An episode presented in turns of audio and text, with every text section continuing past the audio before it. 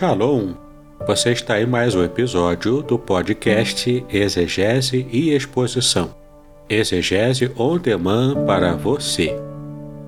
Aqui é o Davidson Pignon, sou mestre em Ciências da Religião, pastor congregacional, professor de exegese bíblica no seminário e também publisher editorial. Para mim é um grande prazer ter você acompanhando os episódios que lanço todas as semanas neste programa. E aproveitando que você gosta de estudar a Bíblia com bastante profundidade, siga-me nas redes sociais e também conheça todo o material gratuito que eu tenho apresentado para o seu próprio estudo e aprimoramento bíblico. Dê uma olhadinha também nos links abaixo em dois cursos especiais o primeiro deles, Introdução à Exegese Bíblica, e o mais recente, A Trindade Revelada nas Escrituras Hebraicas. E no episódio de hoje você poderá acompanhar uma mensagem muito especial e trará grande enlevo espiritual para a sua vida. Segundo Crônicas, capítulo 7. Nós vamos estar lendo a palavra de Deus no segundo livro das Crônicas, no capítulo 7, nós vamos ler do primeiro versículo até o versículo 3 inicialmente. Segundo livro das Crônicas, capítulo 7, de 1 a 3. O texto nos fala o seguinte: E acabando Salomão de orar, desceu o fogo do céu e consumiu o holocausto e os sacrifícios e a glória do Senhor encheu a casa. E os sacerdotes não podiam entrar na casa do Senhor, porque a glória do Senhor tinha enchido a casa do Senhor. E todos os filhos de Israel, vendo descer o fogo e a glória do Senhor sobre a casa, encurvaram-se com o rosto em terra sobre o pavimento e adoraram e louvaram ao Senhor, dizendo: porque Ele é bom, porque a sua benignidade dura para sempre. Amém, queridos? Estamos aqui diante de um texto que fala para nós sobre o cumprimento de uma promessa que Deus fez para um projeto, projeto muito pessoal. Projeto muito pessoal do rei Davi. Quando ele, observando o seu próprio palácio, feito com cedros do Líbano. Era um palácio bem construído, com o melhor material que se tinha à época para construir o seu palácio. Ele olhava para o seu palácio suntuoso, como rei de Israel, e depois ele olhava para o tabernáculo, para a tenda onde se adorava ao Senhor, onde, onde estava repousando também a arca da aliança que na época de Israel, na época do Antigo Testamento, era símbolo da perfeita presença de Deus, da perfeita ação de Deus junto ao seu povo. E qual era a lógica do rei Davi, que você pode encontrar isso no primeiro livro das Crônicas, no primeiro livro desse que nós estamos lendo, que é o segundo, no primeiro livro das Crônicas, capítulo 17. Você vai ler ali qual era a lógica e o pensamento que passa no coração do rei. A lógica era a seguinte: eu habito em um palácio muito rico, com muito conforto, mas a arca da aliança, a arca do Senhor, habita no meio de cabanas, de tendas. Isso não está certo. Eu preciso dar o melhor para o Senhor, e por que, que eu estou com o melhor e o Senhor não está? Essa era a lógica de Davi. O interessante é que ele conversa sobre esse assunto com o profeta Natã. Aquele mesmo profeta Natã que o havia confrontado diante do pecado que ele havia cometido com Batseba, que teve depois a morte do seu soldado, seu fiel soldado Urias, e todo aquele engendramento que ele fez para poder é, ficar com a esposa de Urias. Mas o mais interessante é que a primeira palavra do profeta, que era a palavra do coração dele, ele percebeu que estava se passando na mente, qual era a intenção real e até sincera do rei Davi. E a palavra dele, você vai ler o texto, você vai perceber que a palavra era positiva. Olha, continua nesse processo, continua no seu intento, porque Deus está nesse negócio. Isso aí é bênção, isso vai ser bom, vai ser bom para a obra de Deus, vai ser bom para o reino de Deus. A primeira impressão do profeta foi essa. Foi uma impressão positiva, de um intento do coração de um rei, intento esse que era muito próprio dele, era muito íntimo dele. Ele estava cheio de boas intenções. Seu coração estava realmente sincero nessas intenções. Mas naquela mesma noite, você vai ler o texto, você vai ver que Deus fala com o profeta Natan. E manda ele voltar ao rei, manda ele voltar ao palácio. Então, quando ele retorna, ele diz: Olha, o Senhor me disse, não é para você construir o templo. Deus está preparando um descendente seu, um filho seu. Esse sim será escolhido, será abençoado, será ungido, e ele construirá esse templo. Mas antes de falar sobre isso, Deus ainda ah, manda o profeta falar com o Davi o seguinte: a sua lógica está errada. Por mais que você esteja cheio de boas intenções, as suas boas intenções estão com uma lógica interna que está errada. Porque eu não tenho nenhum tipo de problema em caminhar com o meu povo, em andar com ele. Por onde o povo vai, eu estou indo, caminhando junto com o povo, eu estou direcionando o povo. A arca da aliança, que apenas simboliza a minha presença, de modo algum ela está desamparada, ela está mal colocada. A sua lógica é errada. Mas o seu sentimento, as suas intenções são sinceras. Deus sabia disso. Mas Deus, ainda assim, não permitiu que o rei Davi construísse o templo. Apenas permitiu que ele pudesse adiantar tudo o que ele pôde. Então, de fato, Davi foi preparando tudo.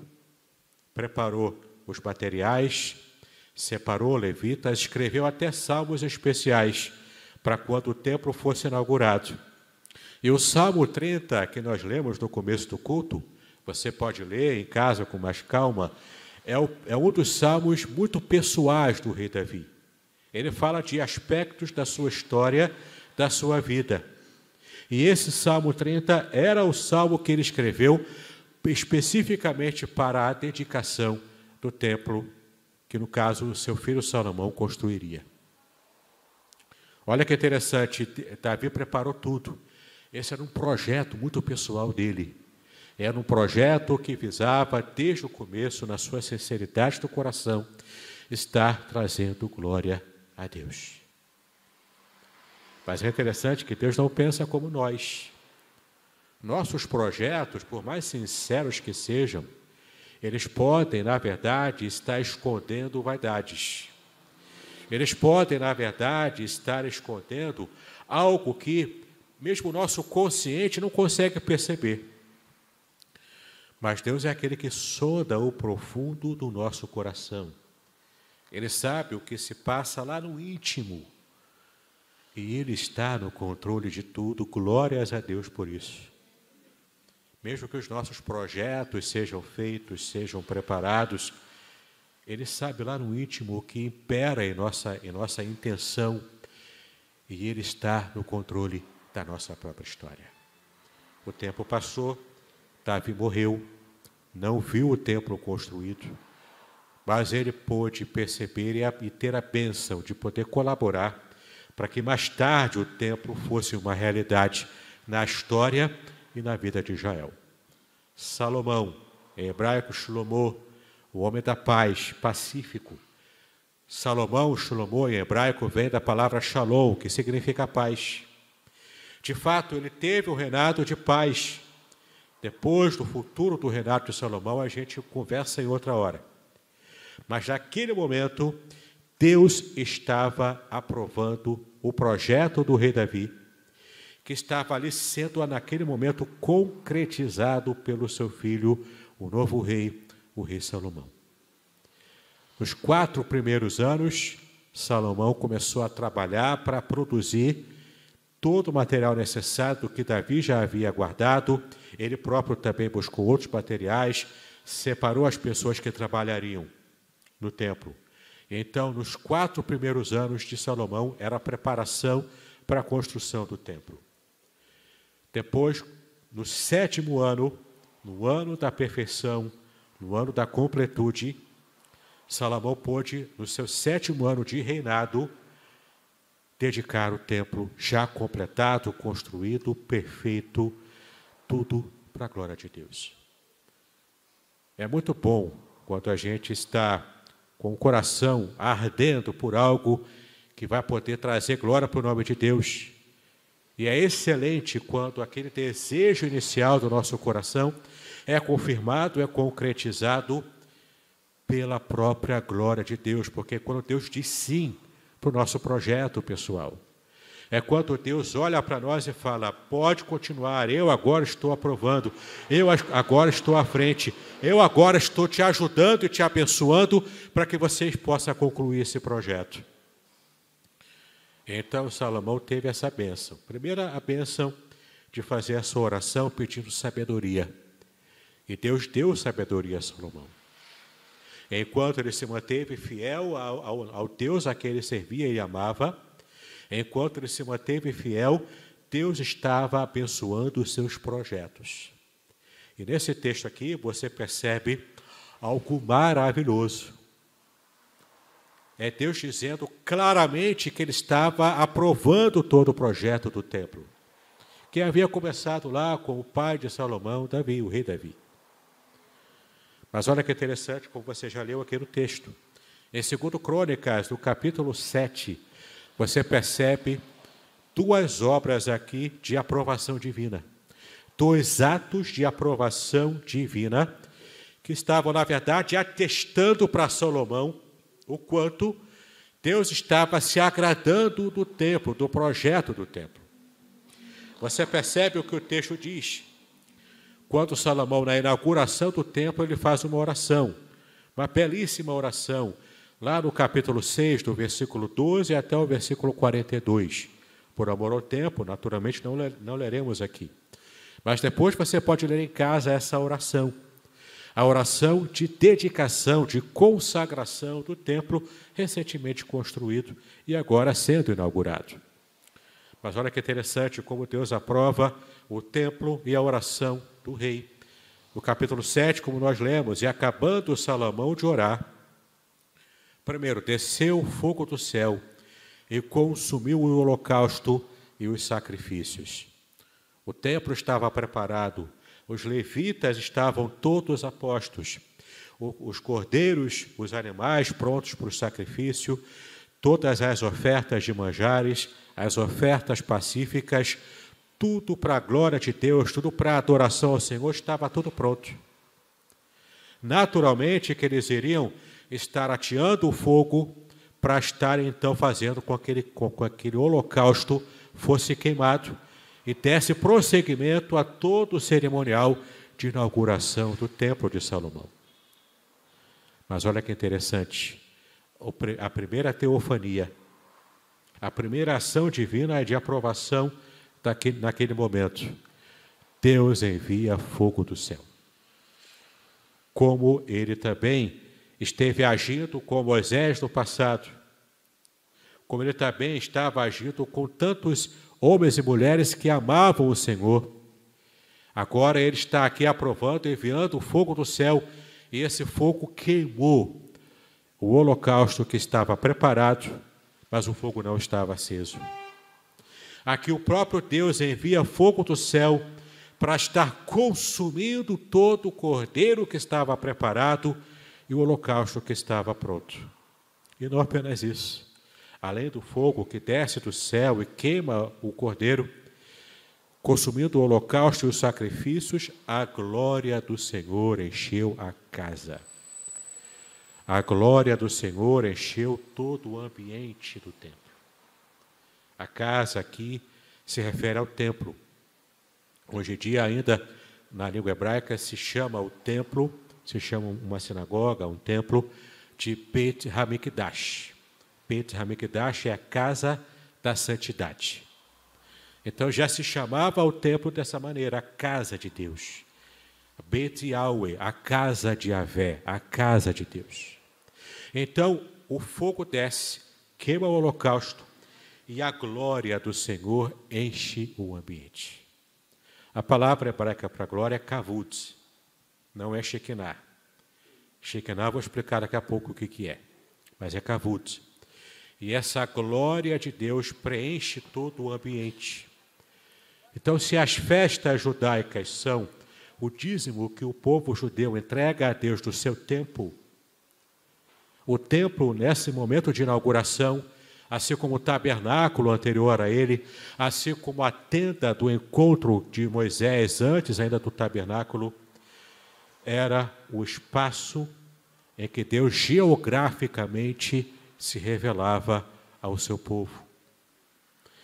Antes era o espaço geográfico itinerante, agora é o espaço geográfico permanente.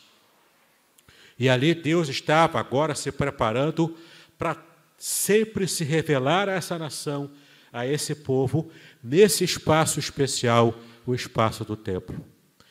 E a glória do Senhor enche aquele lugar. Você pode perceber no capítulo 5, versículos 13 e 14, de 2 Crônicas, capítulo 5, versículos 13 e 14. Volta uma página na sua Bíblia e você vai ver como era o aspecto dessa glória do Senhor preenchendo o ambiente do templo.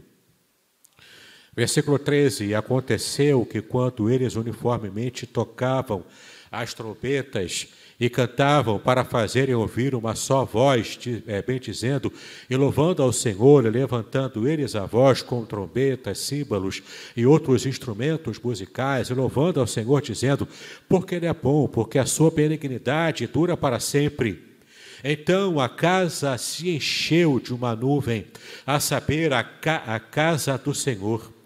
E versículo 14: E os sacerdotes não podiam permanecer em pé para ministrar por causa da nuvem, porque a glória do Senhor encheu a casa de Deus. Glórias sejam dadas ao Senhor, porque Deus se manifestou naquele momento, com a nuvem luminosa da sua glória.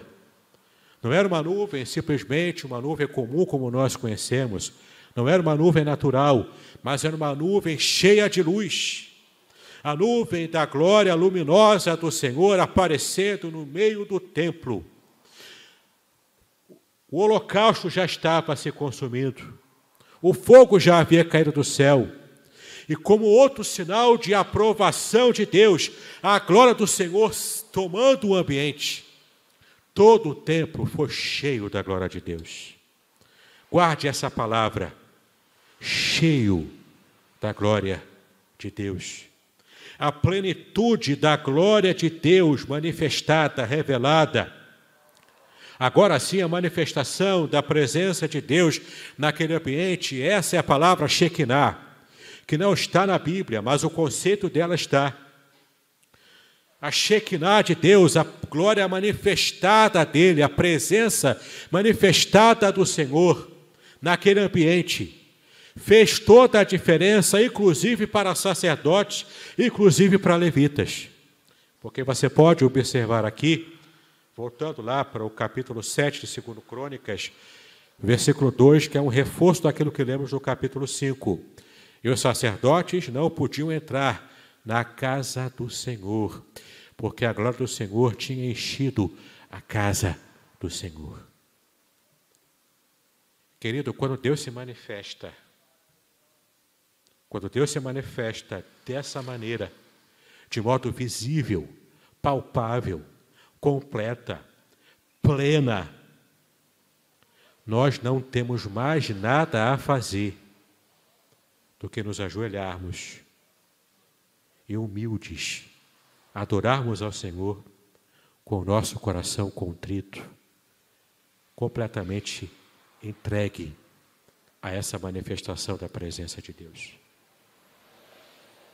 Aqui termina todo o ritual judaico.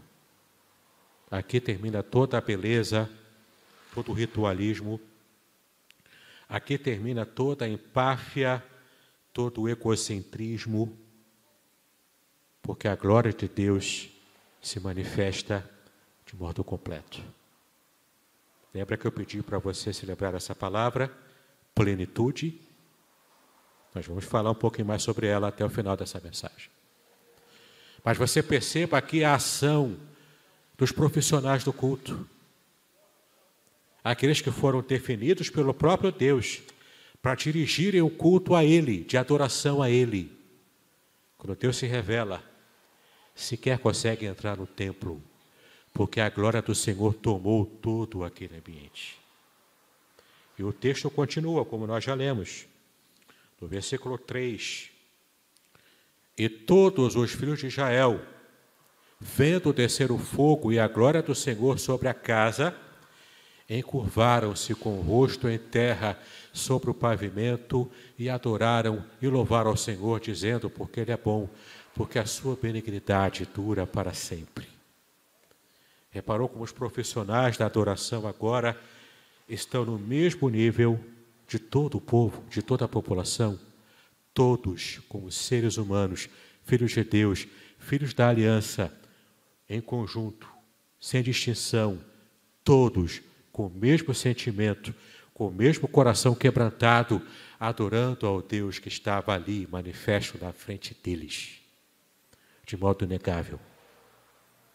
Aqui não tem espaço para contar história, aqui não tem espaço para criar uma narrativa qualquer, aqui não tem espaço para criar uma igreja pintada de preto, com gelo seco a, a, sendo aceso, com luzes para poder piscar.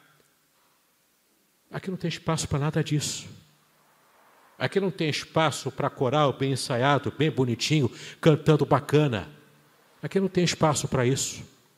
Aqui não tem espaço para pregações e estudo bíblico, estudos bíblicos cheios de conhecimento, cheios de pompa e circunstância. Aqui não tem espaço para palavras que possam estar trazendo apenas uma reflexão humana e um esforço humano para convencimento das pessoas. Os profissionais se dobram diante daquele que tudo pode fazer e que está manifestado naquele momento no templo em que ele estava aprovando, naquela hora da inauguração. Então, sacerdotes, levitas se ajoelham, o povo se ajoelha. Glórias sejam dadas ao Senhor, porque aqui no versículo 4, o texto ainda diz: o rei, todo o povo ofereceu sacrifícios perante o Senhor. E o rei Salomão ofereceu sacrifícios de bois, 22 mil, e de ovelhas, 120 mil. E o rei e todo o povo consagraram a casa de Deus Preste atenção, eles consagraram, eles é que fizeram. No original hebraico, eles santificaram. Não era apenas uma inauguração, era santificação, era uma completa e total entrega daquele ambiente para perpetuamente ser local de adoração e de serviço ao Senhor. Versículo 5, o rei Salomão ofereceu os sacrifícios, né, como nós já vimos, e o rei e todo o povo consagraram a casa de Deus. O versículo 6. E os sacerdotes serviam em seus ofícios, como também os levitas com os instrumentos musicais do Senhor, que o rei Davi tinha feito para louvar ao Senhor, porque a sua benignidade dura para sempre, quando Davi o louvava pelo ministério deles. E os sacerdotes tocavam as trombetas diante deles, e todo o Israel estava em pé. Quando passa o momento da revelação, então sim o povo agora se levanta para de fato estar continuamente perpetuando aquele momento de entrega, de adoração, de serviço ao Senhor. Mas no momento da revelação da glória de Deus, estavam perplexos, porque não, não tinham o que fazer, apenas adorar ao Senhor. Versículo 7: Salomão santificou o meio do átrio que estava diante da casa do Senhor, porquanto ali ele tinha oferecido os holocaustos e a gordura dos sacrifícios pacíficos, porque no altar de metal que Salomão tinha feito, não podia caber o holocausto e a oferta de alimentos e a gordura. A oferta era tamanha, a quantidade de pessoas querendo adorar ao Senhor naquele momento que não tinha mais espaço, não tinha onde colocar animais para sacrificar. Eles foram então se organizando. E o espaço foi santificado para Deus. Versículo 8. E assim, naquele mesmo tempo, celebrou Salomão a festa dos sete dias, e todo Israel com ele, uma grande congregação, desde a entrada de Ramate até ao rio do Egito. Eu quero pular aqui com vocês ao versículo 11. Assim Salomão acabou a casa do Senhor e a casa do rei, e tudo quanto Salomão intentou fazer na casa do Senhor e na sua casa, prosperamente o efetuou. Por que, que houve prosperidade? Porque ali estava a bênção do Senhor. Estamos falando aqui da glória manifestada de Deus. A glória apresentada de modo visível e inegável, palpável. Estamos tratando aqui de um ambiente em que foi plenamente consagrado, limpo e aceito pelo próprio Deus. Portanto, um espaço geográfico preparado para aquele momento. Assim como o coração daquele povo estava consagrado, entregue plenamente, em toda a sua plenitude, na presença de Deus. O povo adorando em plenitude, sacerdotes e levitas adorando em plenitude, a alegria do Senhor invadindo o coração de todo mundo envolvido, a glória do Senhor revelada em plenitude naquele lugar momento separado especialmente para isso. Quando há plenitude na adoração, há plenitude de revelação de Deus para a nossa vida. Quando há plenitude de um coração entregue ao Senhor, conforme o próprio Senhor Jesus disse, que nós devemos servir a Deus, adorar ao Senhor com toda a nossa mente, com todo o nosso coração, com todas as nossas forças, sem nenhuma reserva é uma entrega total, uma entrega completa, uma entrega plena. Quando fazemos assim, Deus se mostra, se revela plenamente diante de nós.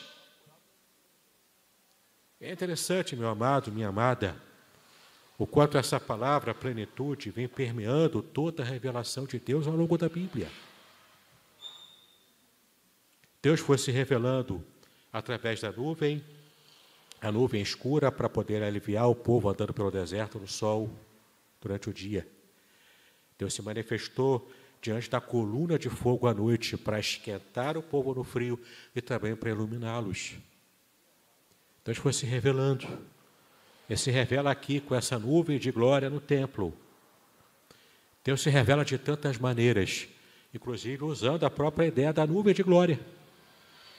Na própria transfiguração de Cristo, o Pai se revela ali na transfiguração e havia uma nuvem de glória naquele ambiente.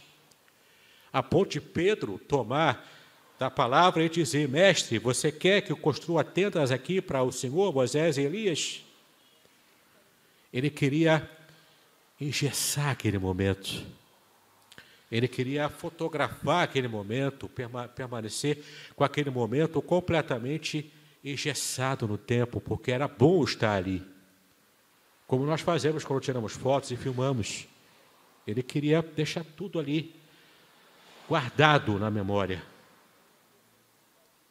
Mas ele não percebeu, Pedro não percebeu que quando descesse do monte da transfiguração, havia ali um endemoniado que precisava ser libertado pela glória recentemente revelada do próprio Filho de Deus.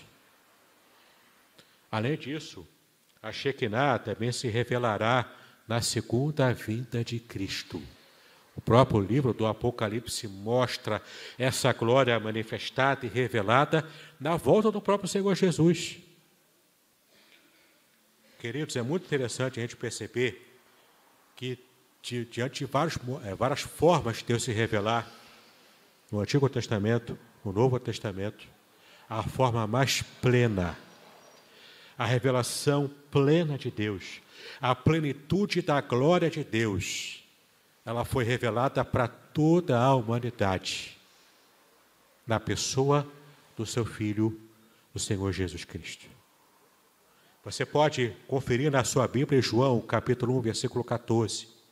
Ali você vai ver como Jesus revelou plenamente a Shekinah divina, como ele trouxe de modo concreto em carne e osso, andando nesse chão que nós andamos, mostrando para todo mundo como é Deus pisando nessa terra. Ele é a revelação completa, perfeita, extraordinariamente perfeita do próprio Deus aqui na terra. Vamos abrir lá em João capítulo 1, versículo 14. O texto que nós conhecemos. Evangelho de João, capítulo 1, versículo 14. O texto nos dirá o seguinte: E o Verbo se fez carne e habitou entre nós, e vimos a sua glória, como a glória do unigênito do Pai, cheio de graça e de verdade. A glória do Senhor revelada em Cristo, pleno, em plenitude de graça e de verdade. Quer ver uma outra passagem? Essa é ainda mais contundente do que Paulo escreveu em Colossenses, capítulo 2, no versículo 9. Colossenses, capítulo 2, versículo 9. Paulo disse o seguinte, em Colossenses 2, 9: Porque nele habita corporalmente toda a plenitude da divindade. Em Cristo habita corporalmente toda a plenitude da divindade. A divindade revelada na Shekinah no templo, em plenitude. Ela também é revelada com plenitude ainda maior, em Cristo, e de, e de modo corpóreo. Não era apenas uma nuvem gloriosa, luminosa, que já seria bênção, que já seria revelação de Deus. Mas muito mais do que isso, agora essa, essa nuvem, agora essa glória, Agora essa Shekinah, ela está aqui, visível, andando conosco, em carne e osso, mostrando para nós o que é de fato servir ao Senhor. E queridos, o último versículo que eu quero ler com vocês está em Efésios 3,19. É uma promessa que vai, com certeza, falar muito ao seu coração. Efésios, capítulo 3, versículo 19. Eu já quero estar me preparando para encerrar essa mensagem. Efésios 3, 19. Olha o que diz o texto. Aqui Paulo argumentando, fazendo uma oração, inclusive, sobre os irmãos Efésios, no versículo 19 ele diz: E conhecer o amor de Cristo, que excede todo entendimento, para que sejais o que? cheios de toda a plenitude de Deus. Cristo é a plenitude da revelação de Deus para a humanidade. E essa plena revelação de Deus para o ser humano está agora habitando dentro de nós. A plenitude total da revelação de Deus em Cristo, Ele próprio enviou para nós o, parácra, o Paráclito, o Consolador, o nosso advogado, aquele que estaria substituindo a própria presença de Cristo humana aqui na terra. E agora o Espírito Santo é Deus presente no meu coração, no seu coração, na minha mente, na sua mente, na minha vida, na sua vida. A plenitude de Deus habita dentro de nós. Cristo nos propiciou isso. Cristo nos deu essa bênção Cristo nos deu essa graça, essa glória de Deus habitar conosco. E não apenas conosco, andando conosco, mas agora dentro de nós. É o Espírito Santo plenamente revelando Deus na minha mente, no meu coração. E olha, pensam, eu posso irradiar essa revelação, essa Shekinah divina para as pessoas que vivem comigo, para as pessoas que andam comigo eu posso revelar essa glória de Deus, essa Shekinah de Cristo para as pessoas que são parte da minha família, inclusive para meus inimigos que me odeiam. Eu posso ser um canal de bênçãos da revelação da Shekinah de Deus, do próprio Cristo, para essas vidas. Essa Shekinah que fez com que os sacerdotes profissionais do culto simplesmente se ajoelhassem e adorassem junto com o povo, sem distinção de cargo, de importância social.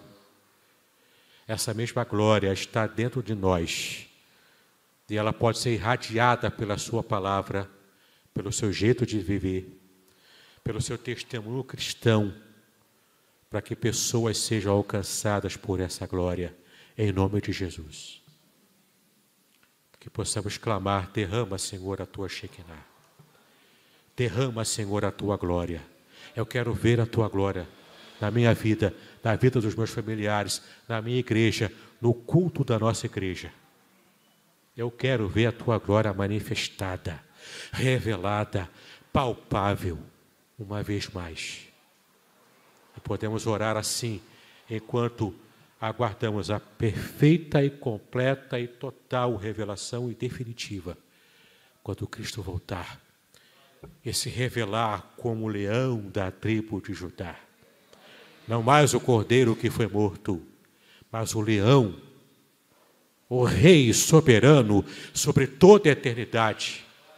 Que essa glória seja revelada a nós, em nome do Senhor Jesus Cristo. Muito bem, agora eu gostaria de ver a sua participação.